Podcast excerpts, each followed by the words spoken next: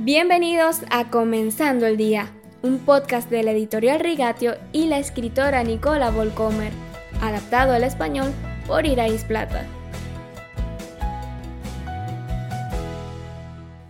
Bienvenidos de nuevo a Comenzando el Día, queridos oyentes.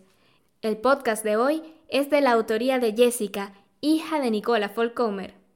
En la versión en español nos ayudó Marillán Seguías. Buenos días, queridos oyentes.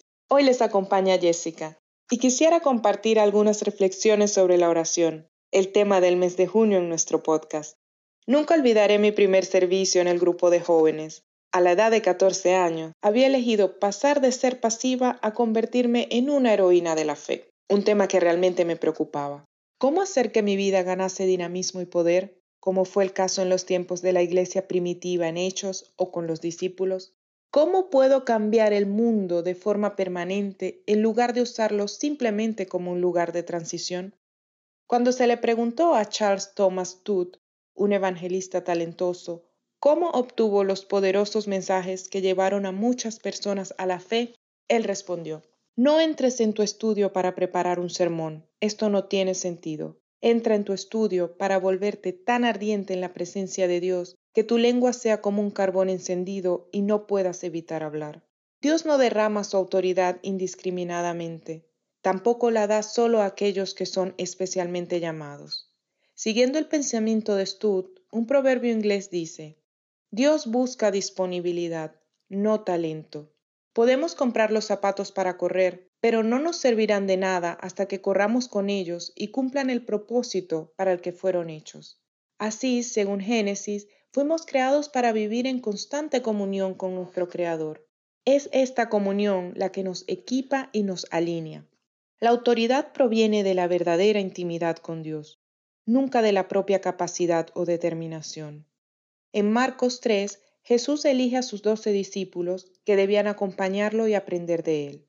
Antes de enviarlos, quiere tener comunión con ellos, y de esta comunión surge el mandato y la autoridad de expulsar los malos espíritus. Con todo el equipo espiritual necesario, y menos de tres capítulos después, hay un punto muerto. Los discípulos no consiguen librar a un joven de un espíritu maligno y llaman a Jesús. Jesús les explica más tarde, tales espíritus solo pueden ser expulsados con oración y ayuno. Marcos 9:29. Lo que obviamente les faltaba a los discípulos era la oración. Habían recibido autoridad espiritual unos pocos capítulos antes. La clave para una vida en autoridad es la oración y la comunión continua con Dios que ésta trae. Los discípulos habían olvidado que habían recibido la autoridad y no habían actuado según el principio de Jesús, que dice, yo solo hago lo que veo hacer al Padre.